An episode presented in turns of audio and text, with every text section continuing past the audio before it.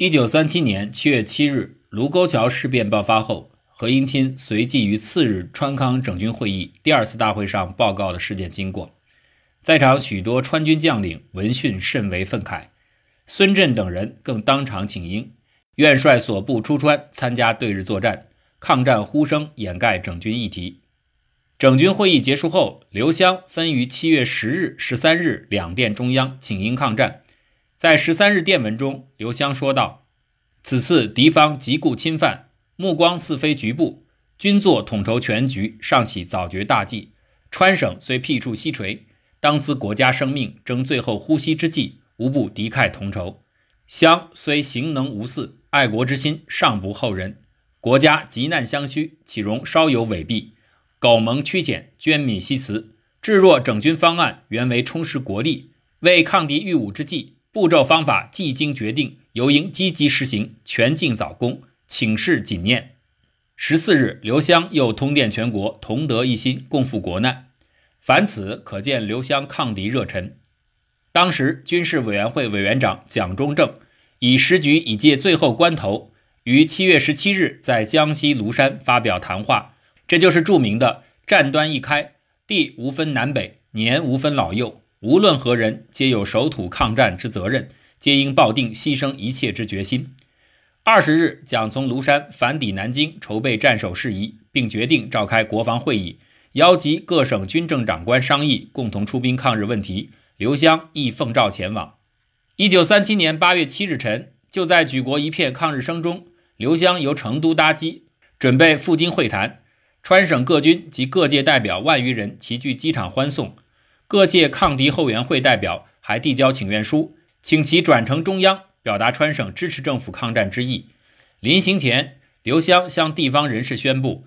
今日之局势，除抗战外，别无他途。四川为后防要地，今后长期抗战，四川既应负长期支撑之巨责，所有人力物力无一不可贡献国家。当日下午二时，刘湘飞抵南京，又于机场发表谈话，重申决以川康人力财力贡献国家。八月七日当晚，刘湘参加中枢召开的国防会议，商讨核战大计及对日方针。刘湘在国防会议中慷慨陈词，除表达支持立场外，更允诺四川可以出兵三十万，供给壮丁五百万和粮食若干万担。刘湘此番在京表现，自是深获中央嘉许，其与国父关系颇有好转迹象。一九三七年八月十三日，淞沪会战爆发后，军事委员会以战局似有扩大趋势，决定以川军为第二路预备军，辖两路纵队。任命刘湘为第二路预备军司令长官，邓锡侯为副司令长官，担任平汉铁路方面作战任务。八月十四日，刘湘结束在京公干，束装返川。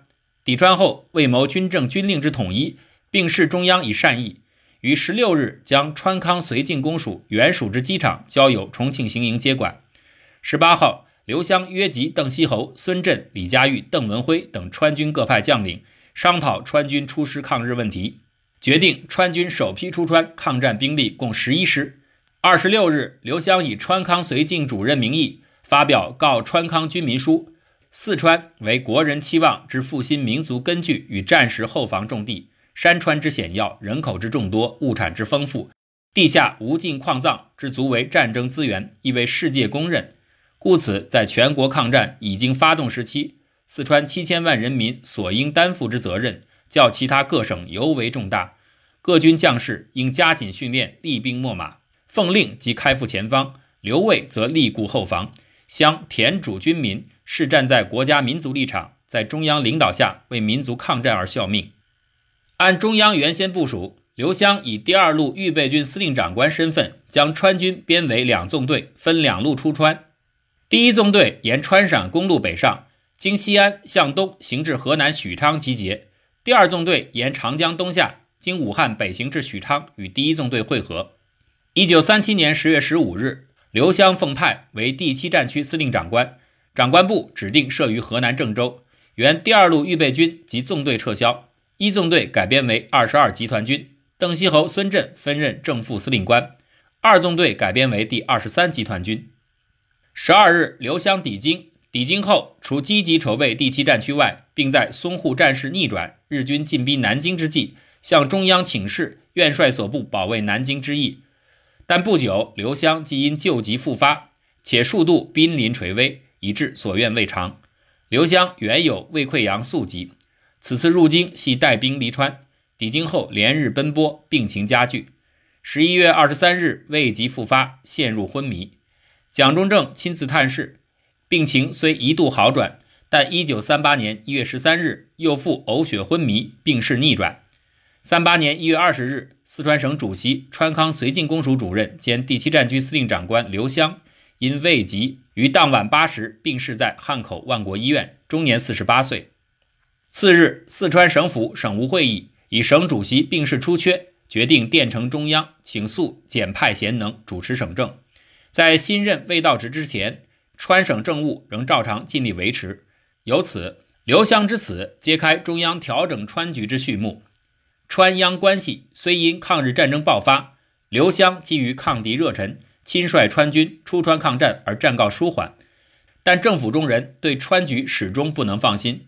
如军事委员会军令部长徐永昌，即曾在1938年1月13日日记当中记载蒋氏心腹、时任行政院副院长兼国防最高会议秘书张群对刘湘的评价：午间访粤军及张群，谈论关于核战问题。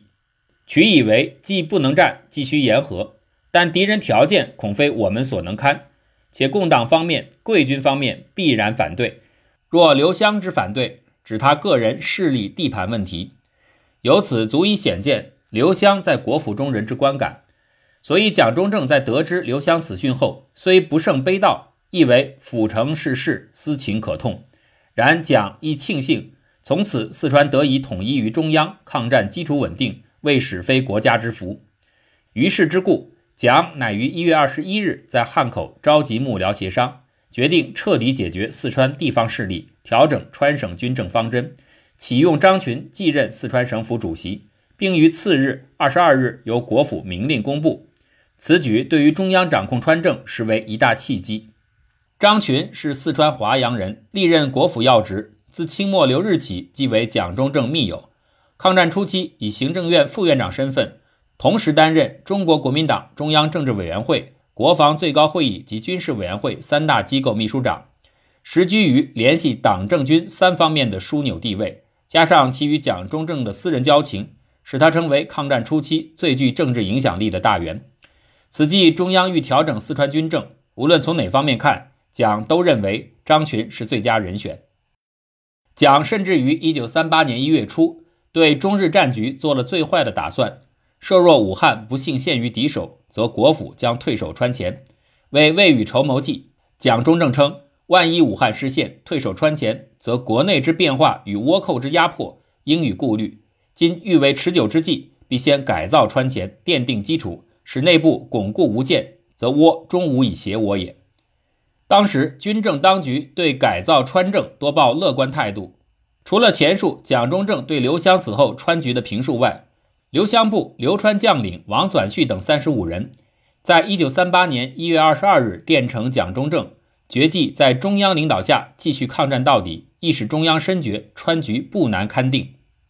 舆论也多有附议，并认为今后四川既已成为国家之重心、复兴之根据，是需打开地方观念，铲除一切部落思想。四川不仅是国家的四川，并且是复兴国家的根据地。因事之故，徐永昌自中央统治角度着眼，乃将刘湘之死视为中国自京沪失守以后国家渐复生机之表征。徐永昌说：“余位就尽请事实，如刘辅成作古等，昭示五人者，国家似已渐有生机。天不拟亡中国，五人奈何自亡之？话虽如此。”但是外界有识之士对国府此举实则忧喜参半，其情诚如教育部长王世杰在他的日记里所说：政府抗战将以川省为后方最重要之根据地，然川军川政之不良，代为各省之冠；川军数量之众，代超过日军常备军总额，而纪律器械均甚劣。此次川军参加抗战者，为杨森所部略有成就，刘湘所部多不战而溃。刘氏今日病没于汉口，政府决定以张跃军为川省政府主席。一般人对于川省前途多杂忧虑与希望两感。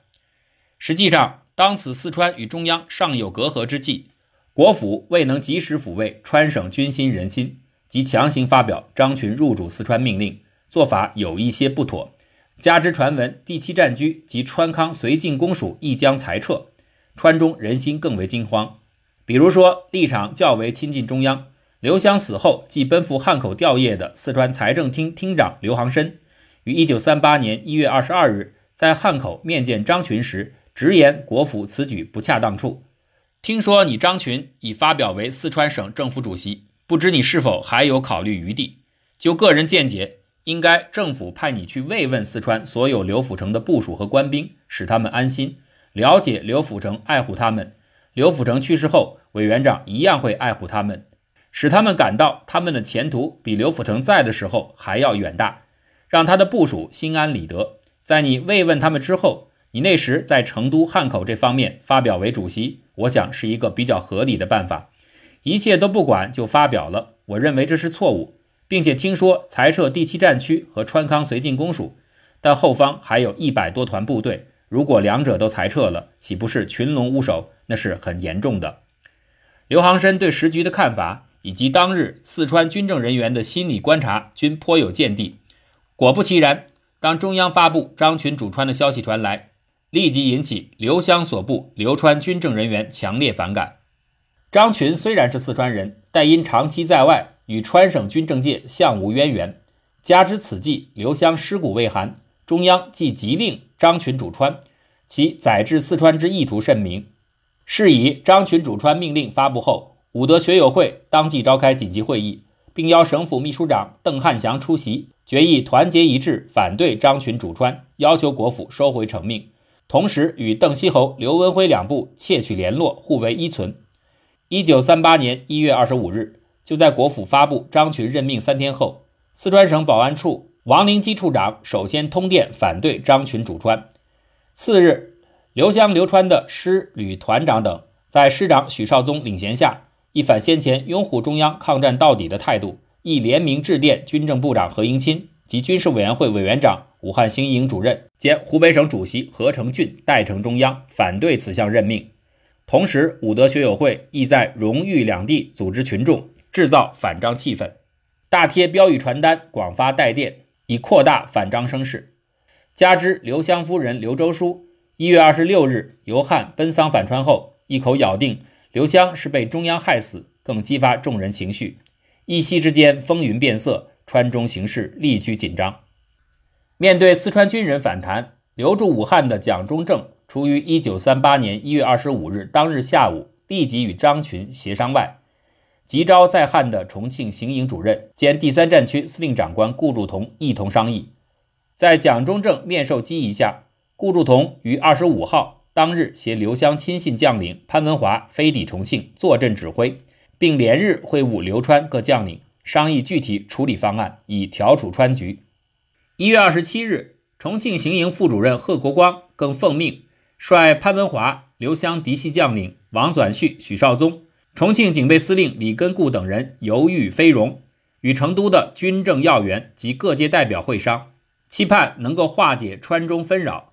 为解决川局，蒋中正除了对川军将领释放善意外，也有意委派潘文华、王转绪。为集团军总司令，许绍宗、郭勋祺等人为军长。另一方面，蒋于二十七日致电顾祝同，指示处置川事注意事项。当晚，军事当局举行汇报，蒋称为川事费尽心力，至晚十一时才能入睡，足见川局应付之困难。经过一夜长考，蒋中正决定对川方针应以和缓为主，于是，在一九三八年一月二十八日特发长电，慰勉川中将领。这封长电在相当程度上接受了前面刘航琛解决川局的意见，除勉励川省军政人员安心服务、努力工作外，保证中央必保障才能登用贤俊，对四川紧张气氛的化解有相当作用。然而情势虽然有所缓和，可是刘湘、刘川部队旅长彭焕章等人仍在一月二十九日联名电呈中央，并通电全国，请中央收回张群主川成命。重新考虑接任人选，四川政局仍然暗潮汹涌。徐永昌在一九三八年二月一日会见行政院秘书长魏道明时，魏就声称越军到任尚有待，以川中反对者颇有人也，足见这个问题的严重。为了有效解决川省军人反弹，蒋中正决定双管齐下，除由重庆行营正副主任顾祝同、贺国光分与川军将领斡旋外，复派员直接争取川军少壮派军官，以收釜底抽薪之效。蒋中正对川事处理可谓殚精竭虑，费尽心思。曾经自述道：“自来心境谬结，内忧甚于外患，且时起消极之念。”二月二十日，当纪念杨永泰墓时，感念时间，更自谓：“若畅清即杨永泰字；若畅清尚在，则必多补益也。”这番心情不是没有原因的。另一方面，由于此次反弹之四川军人多属刘湘嫡系。所谓的辅系人马，如何运用川军其他派系来制衡辅系，是蒋中正苦心思索之道。环顾当时四川军界，非属刘湘嫡系而与刘氏辈分相当、有一定实力者，首推二十二集团军总司令邓锡侯。为平衡军政生态，经过多日常考和与部署协商后，蒋决定调邓氏回川主持军务。二月二十四日。蒋中正在汉接见邓锡侯，征询其对川局意见。邓氏以为川局紊乱，主要系刘湘旧部所谓府系引起。若能够对刘部主要人物王灵基、王转绪、潘文华等表示倚重，借以重任，使其心安，并将其流川部队编成若干集团军，交彼等指挥，如此既可充实前线军力，又复满足政治要求，川局不难勘定。同时，邓锡侯也建议保留川康绥靖公署，协助省府动员四川人力物力，征兵征粮，支援前方。等到局面稳定后，再由张群主川，可以得到各方支持。蒋中正对邓锡侯的意见颇表赞同，决定采纳他的说法，并认为政治方面四川风潮已可平息，无需心急。三月二日，国府发表邓锡侯为川康绥靖主任。稍后，邓锡侯由汉口经渝飞荣进行疏通工作，贺国光另由重庆登机同行，纷扰的川局露出一线曙光。与此同时，蒋中正在筹谋川事之余，不能不对此次风潮的核心王灵基稍事假借，以弥合中央与地方关系。王灵基是川军中的元老派，曾任清末四川陆军速成学堂教官，刘湘、杨森等将领多出自其门下。